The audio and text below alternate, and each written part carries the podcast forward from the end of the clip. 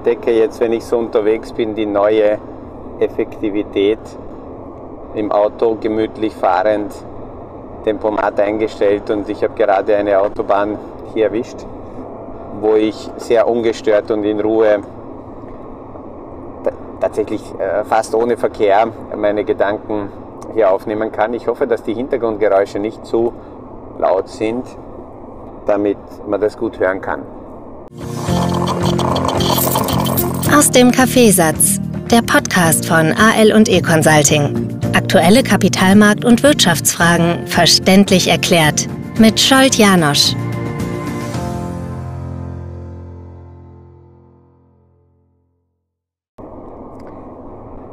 Ich habe gestern darüber gesprochen, dass ähm, Privatkredite in manchen Situationen bei Kunden immer wieder auftauchen und da wird mir die Frage gestellt, ob das vernünftig ist, ob das sinnvoll ist und ich würde gern darüber kurz heute plaudern.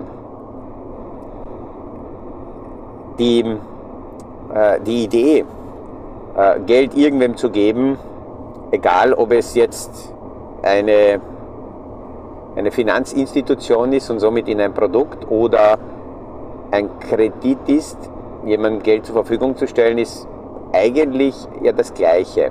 Nur sind natürlich die rechtlichen Rahmenbedingungen hinter Produkten aus der Finanzindustrie ganz, ganz anders, als wenn wir jetzt irgendjemandem privat Geld geben.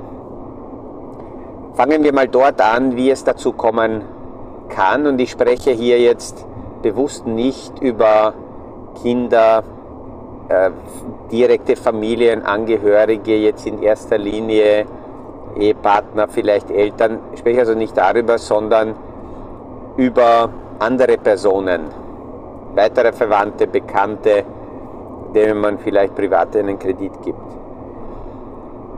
Die erste Frage ist, warum ist diese Person darauf angewiesen, privat einen Kredit zu nehmen oder Geld sich zu besorgen? Warum bekommt die Person von den Banken keine Kredite?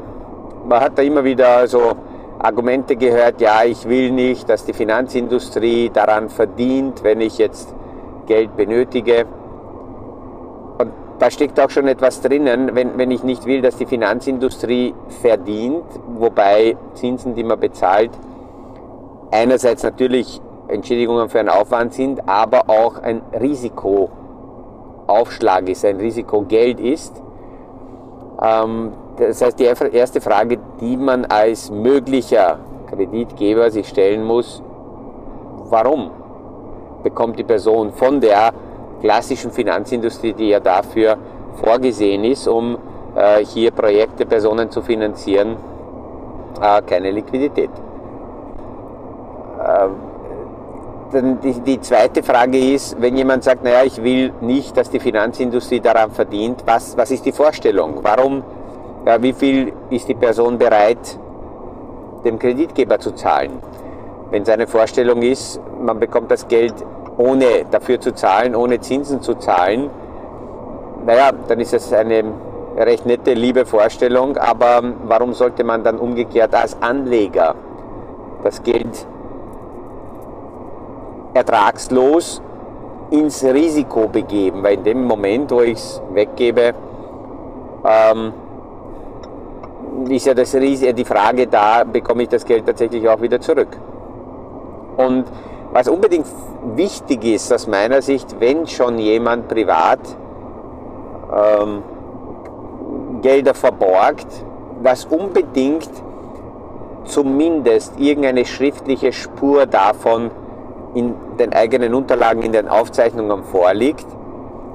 Ich habe aktuell ein paar solche Fälle, äh, wo im, im Todesfall nur zufällig aus dem Gespräch von meinem Klienten ich davon weiß, als sein Berater, dass er hier irgendwo Gelder verborgt hat, aber die Familie selbst weiß nichts davon. Und in einem Fall ist es ganz gravierend, dort, ist, so, dort leugnet sogar derjenige, der hier privat Geld bekommen hat, dass er Geld bekommen hat, weil es davon nichts Schriftliches gibt. Und in, in, in Zeiten oder in einer Phase, wenn jemand Geld benötigt, mm, das habe ich oft festgestellt, sind die Menschen sehr kreativ, erzählen unglaubliche Geschichten, äh, kommen mit emotionalen Punkten daher, versprechen alles, wenn es aber dann darum geht, A, zurückzuzahlen oder auch dazu zu stehen, wie in diesem Fall, wo es keine schriftlichen Vereinbarungen gibt, dann hören die Freundschaften sehr schnell leider auf. Und bevor man irgendjemandem Geld gibt, muss man sich selber auch die Frage stellen, haben wir die notwendige emotionale Distanz zueinander, um im Falle des Falles tatsächlich darauf auch zu bestehen und das auch einzufordern, einzutreiben, dass ich das geborgte Geld auch wieder zurückbekomme. Damit gekoppelt ist auch die Frage, welche Sicherheiten kann ich von dieser Person äh, für mich zwischenzeitlich auch bekommen. Das können Sicherheiten sein wie Rückkaufswerte von, von Lebensversicherungen, die natürlich sonst nicht verpfändet, vinkuliert oder sonst wo hinterlegt sind. Äh, das können andere Wertgegenstände sein. Es sollte aber auf jeden Fall eine Sicherheit sein, die unabhängig im Wert von der jeweiligen Person ist, der ich das Geld geborgt habe. Denn falls etwas passiert und ich muss auf Alternativen zugreifen, dann sollte das, wie gesagt, halbwegs sichergestellt sein, ähm, dass ich das dann auch äh, bekommen kann. Deswegen brauche ich die schriftliche Form und es ist wichtig, dass ich ähm, emotional das rundherum auch abkläre. Wenn, wenn ich auf hart schalte als Kreditgeber, und dann aber meine Frau mir Druck macht, weil sie sagt, ja, die Frau von dem oder die Familie, äh, die sind uns wichtig und wenn ich da Druck mache, dann bricht die Freundschaft oder äh, die Kinder sind zusammen und, und also immer wenn da emotionale Nebengeräusche mitschwingen, ist es ganz, ganz schlecht. Man sollte sich mal überlegen, ob man dann nicht dazu steht und sagt, weißt was, sag mir, wie viel du brauchst, dann bekommst du eine Spende, dann bekommst, dann schenke ich dir das. Heute ist ja auch so, dass wenn Gelder wie auch immer im System auftauchen, ein Rechtstitel dafür notwendig ist. Das heißt, irgendwem einfach so nur Geld äh, zu überweisen, äh, wird sowieso schwierig sein. Das heißt, da muss ich auch, da wird die Bank nachfragen, mit unter welchem Rechtstitel kommt dieses Geld überhaupt. Und wenn ich das Gefühl habe, da sind wir emotional zu verbandelt und es wird, wenn es hart auf hart kommt, sehr schwierig, das einzutreiben, dann ist es manchmal sogar besser zu sagen, wenn ich es mir leisten kann, ja, dann sponsere ich den, äh, dann schenke ich ihm das, dann gibt es eine Unterstützung und ich erwarte mir keine Rückzahlung, wenn das kommt, nice to have, aber ich verhänge mich da nicht. Ich weiß, dass es eine sehr sensible Thematik ist, aber immer wieder taucht in den ähm, privaten Portfolios der Kunden, wenn wir eine gesamtheitliche Vermögenszusammenstellung machen, tauchen, tauchen solche Themen auf oder irgendwann zwischendurch wird das en passant erwähnt. Und ähm, wie gesagt, das ist sensibel, aber es ist aus Eigenschutz sehr wichtig, dass trotzdem zumindest schriftlich irgendwas vorliegt und zweitens eben diese emotionale Frage zu klären, was ist, wenn es dann hart auf hart käme. Die Banken stellen heute ja die Frage mittlerweile nicht nur, welche Sicherheiten, sondern auch die Frage, was wird mit dem Geld gemacht.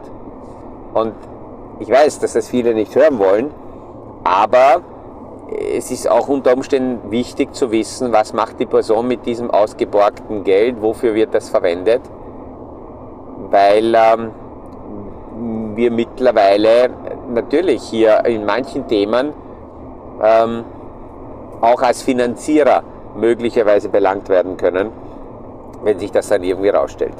So, das war also eher eine, eine, eine schwierige emotionale Thematik, aber wollte ich das auch erwähnen, weil, weil das Frage aufgetaucht ist.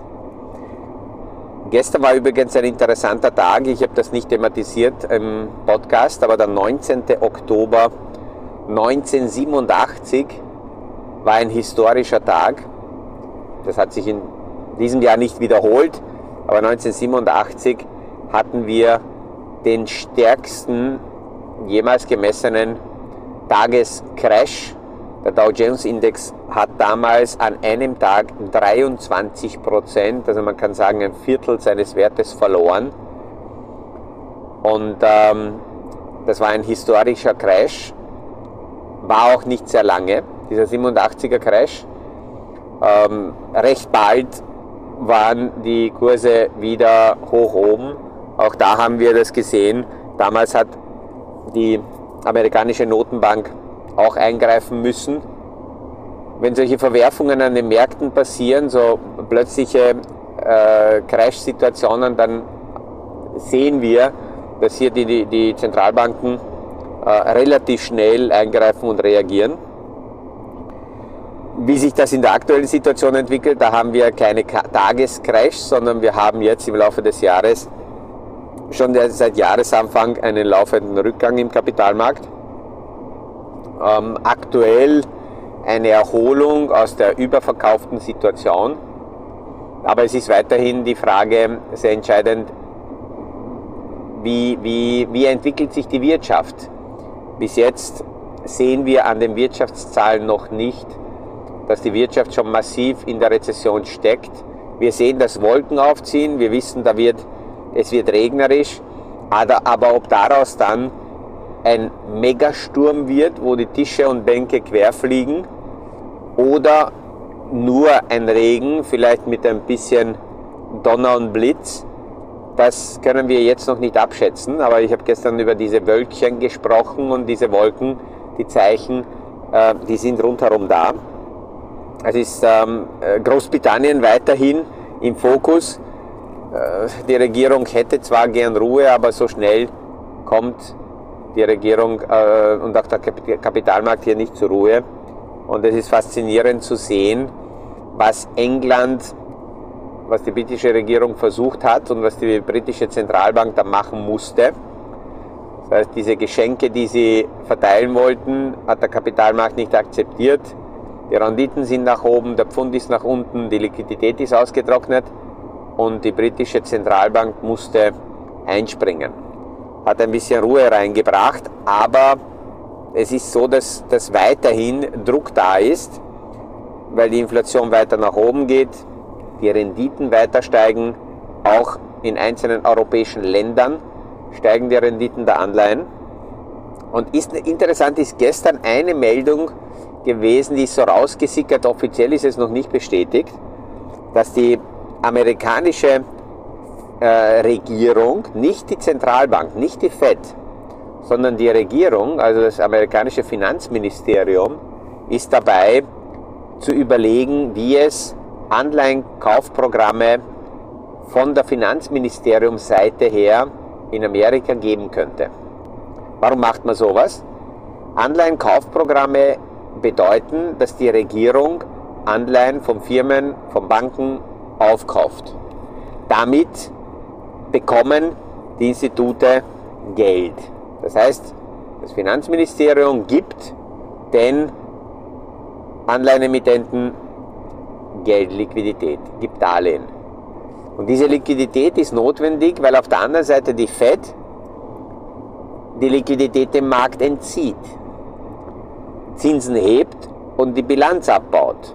Und weil das aber so stark, so schnell geht, dass die Märkte austrocknen, überlegt eben hier das Finanzministerium selber das zu machen.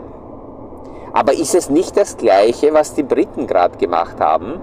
Die britische Zentralbank hebt die Zinsen und senkt die Bilanz. Daraufhin kommt die Regierung und verteilt Geschenke. Geschenke verteilen ist sehr einfach dargestellt, eigentlich das Gleiche, wie wenn die Regierung ähm, Anleihen aufkauft und Liquidität dem Menschen gibt. Und dafür ist der britische Kapitalmarkt ähm, abgestraft worden. Jetzt überlegt die amerikanische Regierung das Gleiche. Das Interessante ist nur, dass der Dollar eine globale Leitwährung ist. Der Dollar derzeit sehr, sehr stark ist. Eine Schwächung des Dollars würde die amerikanische Regierung gar nicht stören. Das wäre exportseitig sogar gut. Von der Energieseite her wäre es egal, weil Amerika nicht so viel Energie importiert.